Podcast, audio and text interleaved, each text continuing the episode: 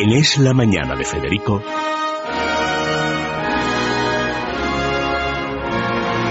Preguntas a la historia con César Vidal y Federico Jiménez Los Santos.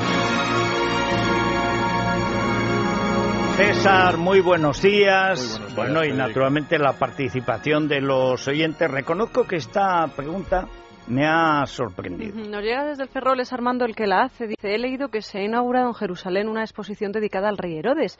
Desearía saber hasta qué punto el relato que aparece en los evangelios sobre él se corresponde con la realidad. Bueno, tiene lógica, porque efectivamente se ha inaugurado en Jerusalén una exposición sobre Herodes eh, exponiendo la tumba que se encontró en el 2005. Es decir, en el 2005 se encontró en Jerusalén la tumba vacía, sin el cuerpo de Herodes. Se ha iniciado una exposición.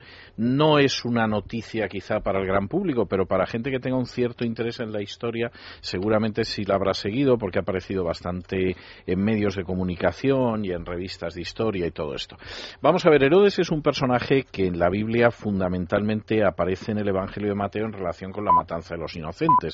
Es decir, llegan los magos eh, procedentes presuntamente de Persia, preguntan por dónde van a hacer el Mesías, Herodes eh, consulta a los eruditos en la Torá que hay en la corte y le dicen que va a ser en Belén y le citan la profecía de Miqueas donde se habla de que el Mesías nacería en Belén y entonces Herodes decide liquidar a los niños que tengan menos de dos años en Belén. El episodio es totalmente verosímil, seguramente no sería más de un par de docenas de niños, quizá menos, pero el episodio es absolutamente verosímil porque Herodes era un hombre absolutamente obsesionado con el poder y con un concepto también absolutamente carente de escrúpulos en cuanto a ejercer el poder. Hay que tener en cuenta que Herodes no era judío, lo que tiene consecuencias muy interesantes en su trayectoria política. No era judío, sino que era idumeo, había mm, ganado en poder a la sombra de Antípatro, que era el valido del último rey judío de Hircano, y en un momento determinado Herodes lo que sabe es bandearse magníficamente en las luchas que se producen en la República Romana después del asesinato de Julio César en el 44 a.C. En un primer momento Herodes se decide por, eh, por Marco Antonio, porque estaba en Egipto y le pillaba cerca, incluso le regaló en Jericó unos palmerales a Cleopatra, pues por eso de de congraciarse con Marco Antonio a través de la amiga entrañable de Marco Antonio, que era Cleopatra. Era entrañable. Era entrañable También totalmente. era entrañable, amiga de Julio César. Fue antes entrañable amiga de Julio César y también tuvo un hijo con Julio César. El problema entre las, en la entrañabilidad de uno y otro. Sí. Luego Augusto bueno, no, fue no perdonó no perdonó la entrañabilidad. Eh, no, parece ser que Cleopatra intentó también eh, ser entrañable, entrañable con, con, Octavio, pero Octavio ya la encontró mayor. La verdad es que tenía 40 años, que en la época eran muchos años, ahora sería una mujer jovencísima. Sí. Pero, y además estaría, estaría estupenda. Pero, más pero claro, en el siglo I antes de Cristo eran, eran muchos años. El caso es que cuando Marco Antonio es derrotado en la batalla de Actium por, por Octavio, inmediatamente Herodes, sin ningún problema de conciencia, se pasó al bando de Octavio. Y Octavio, que se dio cuenta de que era un hombre que, que era inteligente, le confirmó como rey y de hecho a partir de ese momento Herodes se hace llamar Basileus, es decir, rey. Y a partir de ese momento también demuestra que no tiene ningún problema de conciencia para mantenerse en el poder. Por ejemplo, él era un personaje que aunque profesaba externamente el judaísmo, no tuvo ningún problema en construir una ciudad que se llamaba Cesarea, en honor del César, que llenó de templos paganos y donde había por supuesto un anfiteatro, igual que en las ciudades griegas, porque a fin de cuentas era amigo de César y estaba orgulloso de ello. Tampoco tuvo ningún problema en ampliar el templo de Jerusalén, es decir, el templo de Jerusalén, que se pasaron con las obras de ampliación varias décadas, empezó a ampliarlo él prácticamente doblándolo para que quedara claro que era un judío piadoso. Pero llegado el momento... O sea, que era pagano, impío y piadoso todo, a la vez. Todo a la vez. Y llegado el momento, pues crucificó a varios fariseos por eso de que era gente excesivamente fundamentalista para su gusto y, se quedó probablemente demasiado decente. Exactamente. Y se quedó tan ancho. O sea, quiero decir, en el caso de Herodes era un personaje que no tenía escrúpulos.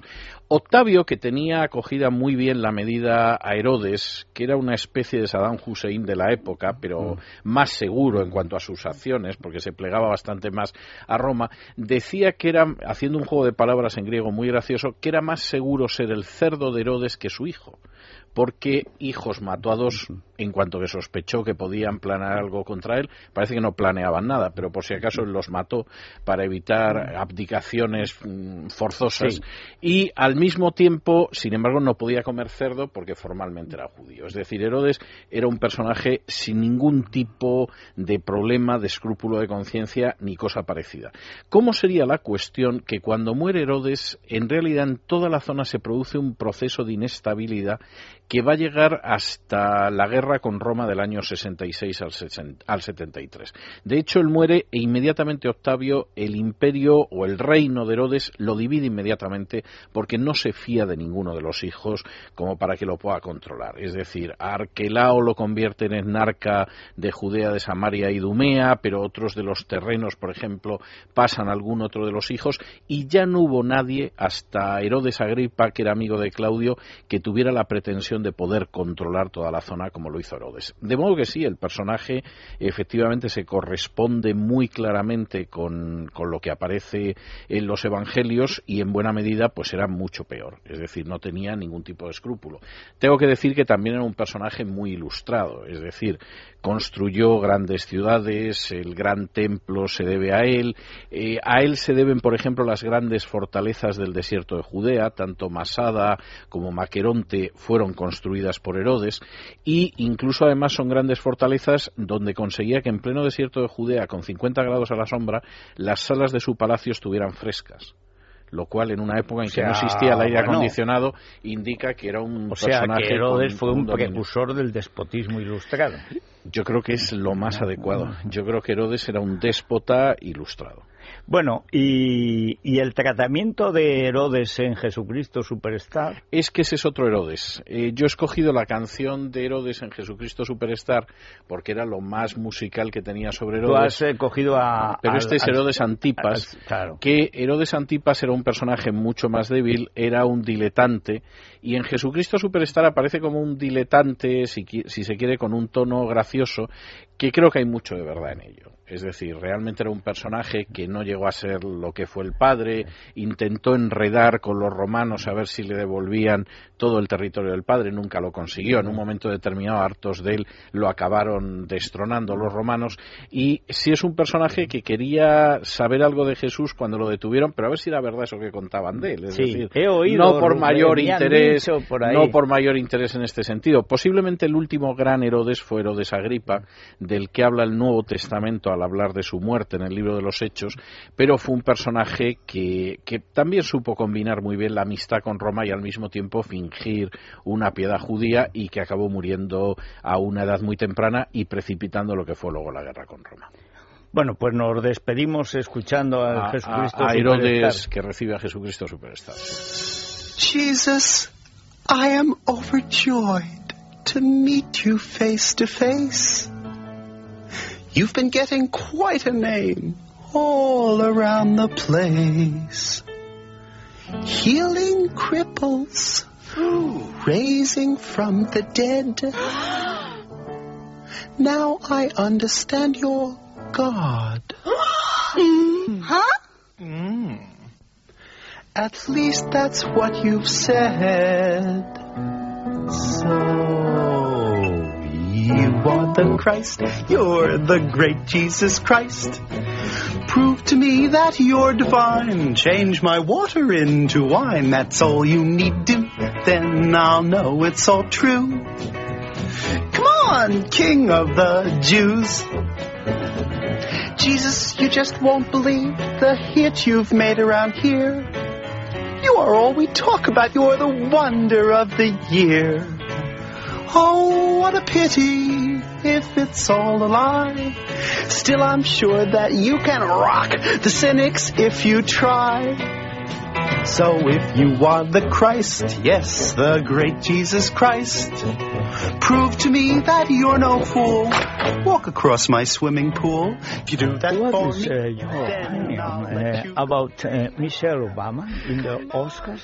Pues es que no vi la ceremonia. Pero bueno, no- yo creo que Michelle es un personaje ansioso de focos. Y Loca. ya solo le quedan tres años y pico. Era entonces... la fea del instituto. Yo Bueno, siempre he pensado que- que de ahí no puede salir nada bueno.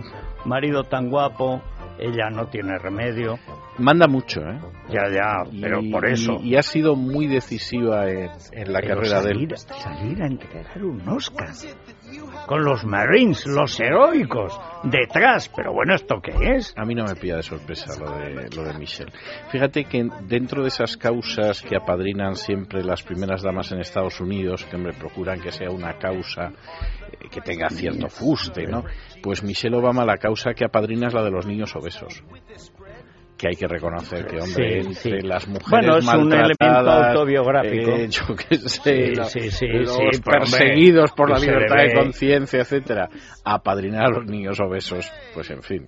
No es que tenga nada en contra de los niños obesos, pero hay que reconocer que muchos se ha degradado la historia de los derechos humanos. ¿eh? Bueno, el próximo será el prognatismo, que también lo conoce. La miopía. bueno, César, te seguimos esta noche. Muy bien. Eh, nos vamos a ir a hablar de la hernia de disco, porque el rey puesto a operarse, hasta ahora había cogido, bueno, se ha operado un montón de cosas, pero estaba enjugazado con la cadera. Ya dábamos por hecha la cuarta operación de cadera porque le veíamos trastabillando, bueno, que no se ha roto la crisma, si no se la ha roto de milagro. Y de pronto sale con una operación grave, de una hernia de disco severa. Eso tal y como nos lo han contado. Bueno, que nos cuente el doctor qué es una hernia de disco y luego las complicaciones que puede tener en una persona que tiene 75 años, pero que está, como se dice popularmente, muy cascada. Sí. Muy cascada, pero requete cascada. O sea, cascada y, en fin, no diré triturada, pero desde luego machacada a gusto, entre lo que se ha machacado él y luego la fortuna, que le ha ido pegando trompazos en todas las direcciones, pues vamos a ver qué es la hernia de disco y si es verdad que puede tener una convalecencia de entre dos y seis meses en silla de ruedas. Eso si todo va bien. Tremendo, ¿eh?